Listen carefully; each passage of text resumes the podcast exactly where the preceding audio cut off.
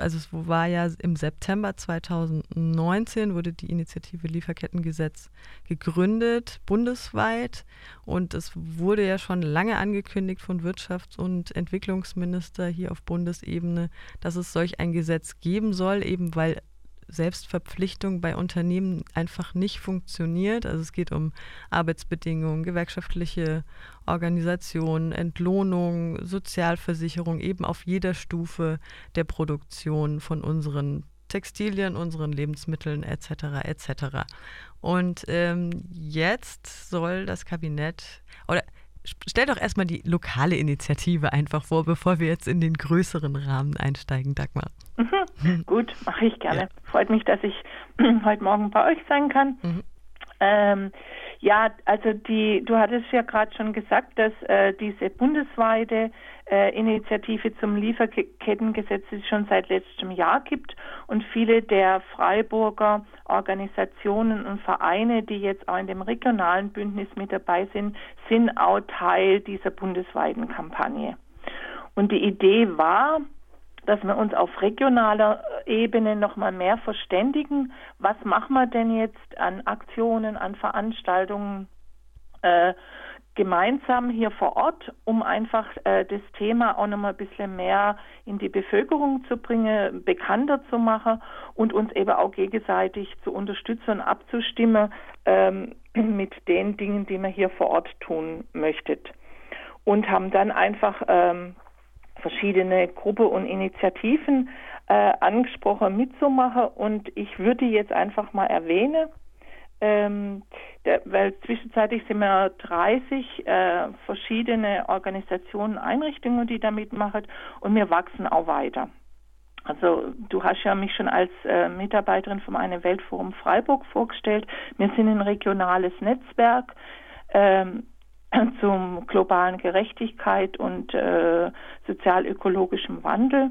Und äh, da ist eben immer wieder auch unsere Aufgabe, genau solche Bündnisse zu schmieden und zu unterstützen und voranzubringen und dort mitzuarbeiten.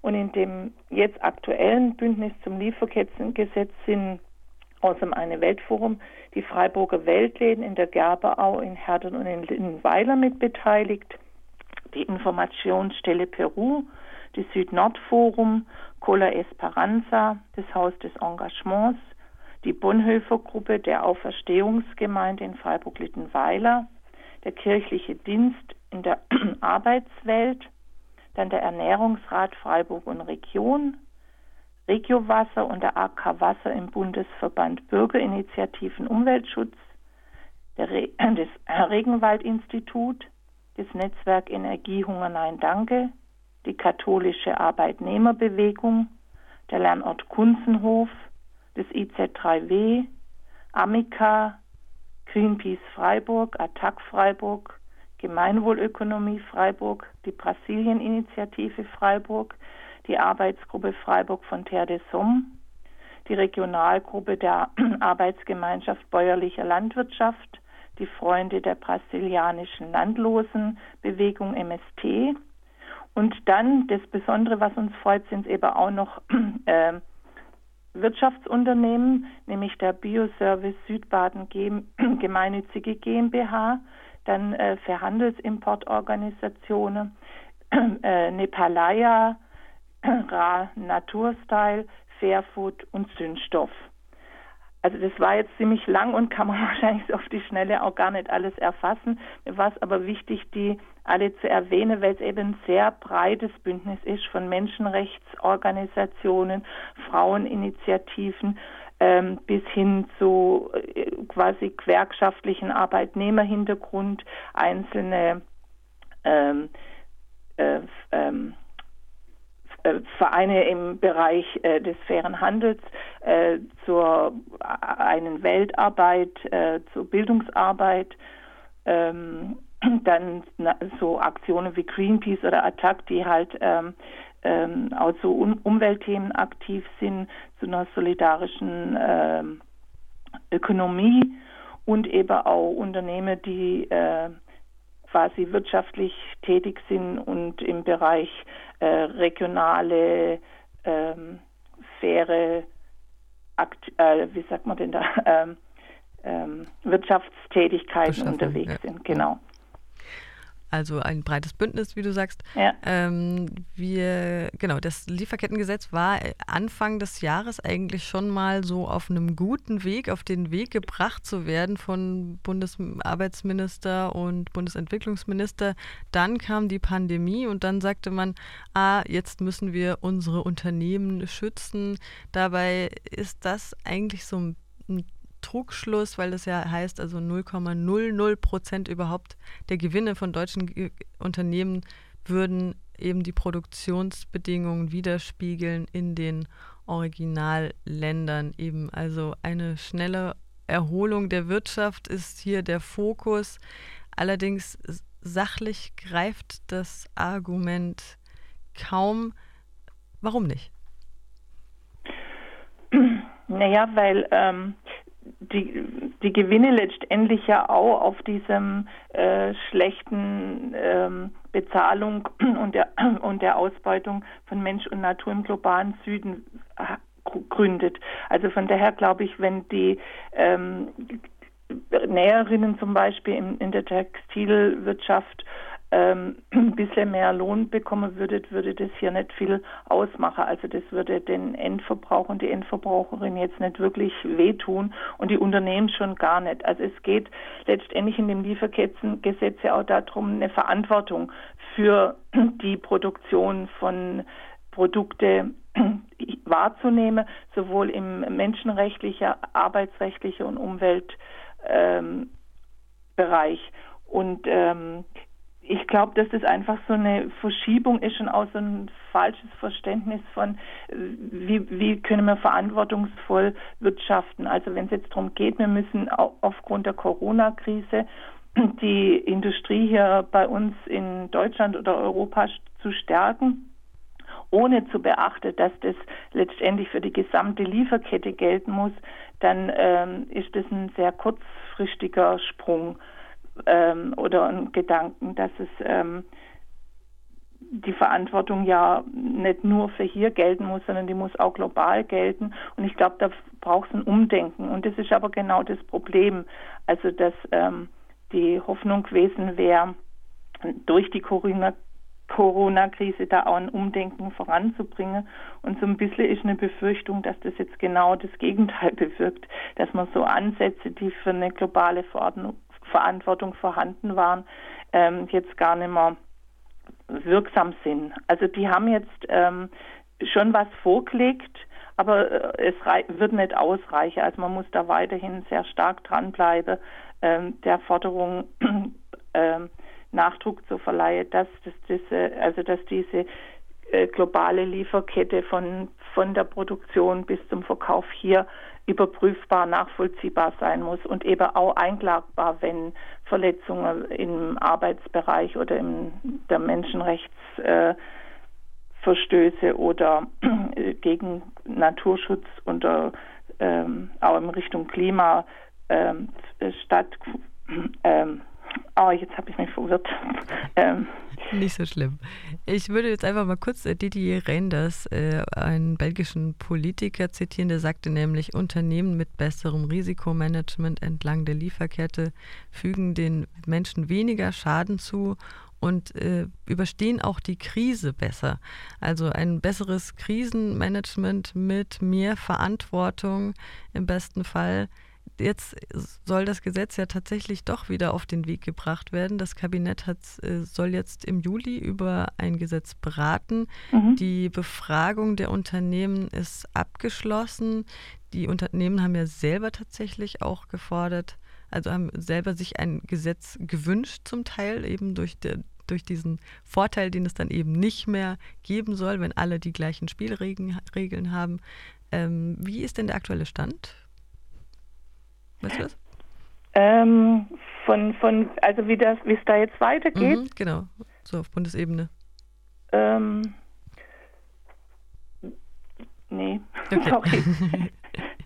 Gut, dann äh, machen wir woanders weiter. Wir haben gesehen, dass große Modemarken ihre Aufträge stornieren. Das ist auch das große Problem bei dieser Kette, die ja eben global verwickelt ist.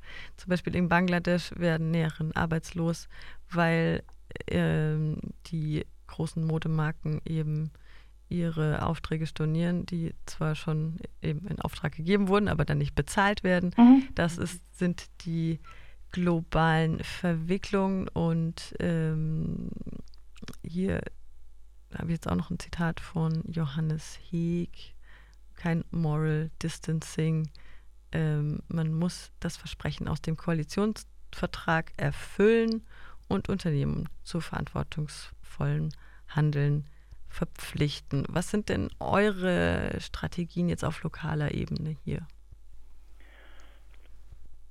Also unsere Strategie ist zum einen, ähm, die EndverbraucherInnen ähm, auch nochmal zu gewinnen, um eben auch politisch ähm, den politischen Druck zu erweitern. Also dass es ähm, auch darum geht, eben ähm, mir also als Endverbraucherin bewusst zu werden, ähm, was ich da auch tun kann, also welche Möglichkeiten ich habe, die sicherlich nicht ausreichen, weil das ist ja immer die Diskussion, reicht es aus, wenn wir als Konsument und Konsumentin unser Verhalten verändern, anders einkaufen, wird es die ganze ähm, äh, Lieferkette oder Produktionsweise verändern. Und äh, da sind wir überzeugt, das braucht es auch, aber das wird nicht ausreichen. Es braucht also auch gesetzliche politische Rahmenbedingungen, die verändert werden müssen. Also muss auch in der Struktur sich was verändern.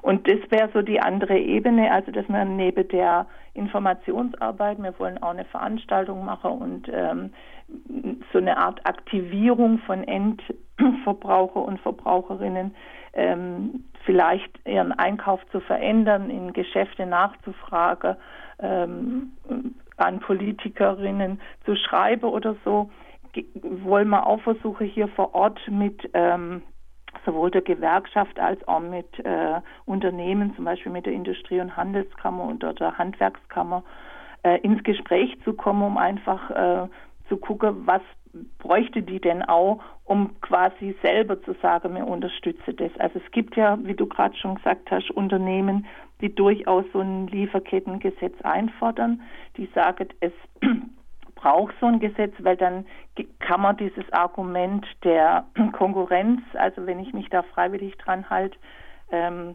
nicht ins, ins Feld führe, weil dann alle die gleiche Bedingungen haben. Und es gibt ja auf europäischer Ebene Bemühungen, so ein Lieferkettengesetz äh, einzubringen, wo es auch zum Beispiel um Waldschutz geht, also dass man ähm, den Wald noch mehr schützt, also unter Klimaaspekte. Und da gibt es durchaus Unternehmen, die sagen, das braucht es, weil wenn das für alle gilt, dann wird es auch eher gemacht. Aber es gibt eben auch große Bereiche in der Wirtschaft, die sich da mit Hände und Füße wehren, weil sie sagen, das wäre zu kompliziert und sie könnte das nicht überprüfen. Ähm, das wäre unmöglich, alle ihre Lieferfirmen ähm, äh, zu überprüfen, weil das ja dann der nächste wäre. Und das ist aber genau das Argument, warum es das braucht, weil die müssen eigentlich gezwungen werden, genau hinzugucken und nicht von einem Subunternehmen zum nächsten das zu machen, sondern genau zu gucken, wer macht was, welche Arbeitsbedingungen gibt es, welche Löhne werden bezahlt, wie werden die Umweltstandards eingehalten. Also das gilt auch für, was wir ja jetzt gerade hier auch in der Fleischproduktion ganz stark haben für Unternehmen hier, die auch immer wieder in Sub- und Subunternehmen das weitergeben, sagen, da haben wir nichts mit zu tun, wenn die bei uns in der Firma dann schlecht bezahlt werden oder bestimmte Standards nicht eingehalten werden. Und genau darum geht es, das zu unterbrechen, zu sagen, nein, ich bin dann eben auch für den Subunternehmen verantwortlich, dass der das einhält. Mal ganz unabhängig, ob man vielleicht auch dieses System verändern müsste, weil das, glaube ich, eines der Probleme ist, dass das immer weitergegeben wird. Also was ja zum Beispiel im fairen Handel auch versucht wird, nicht so viel Zwischenhandelsstrukturen zu haben, sondern äh, quasi den direkten Kontakt zu Produzierende oder wenn man jetzt in der Kleiderindustrie dann eben zu einer Fabrik, wo Kleider genäht werden, aber dass man dort klar Kontakt hin hat und nicht dazwischen drin noch verschiedene andere Firmen geschaltet sind, dass man gar nicht mehr weiß, wer was macht. Und es gibt ja auch schon Unternehmen, die mit gutem Beispiel vorangehen. Ja. Wenn jetzt unsere Hörerinnen und Hörer Interesse haben, sich zu engagieren oder eure Veranstaltung zu besuchen, was würdest du da empfehlen? Also wenn sich ähm, die, jemand engagieren möchte, dann wäre eine Möglichkeit, sich einfach mal bei uns zu melden. Wir könnten gucken, welche Möglichkeit es da gäbe, sich einzuklinken.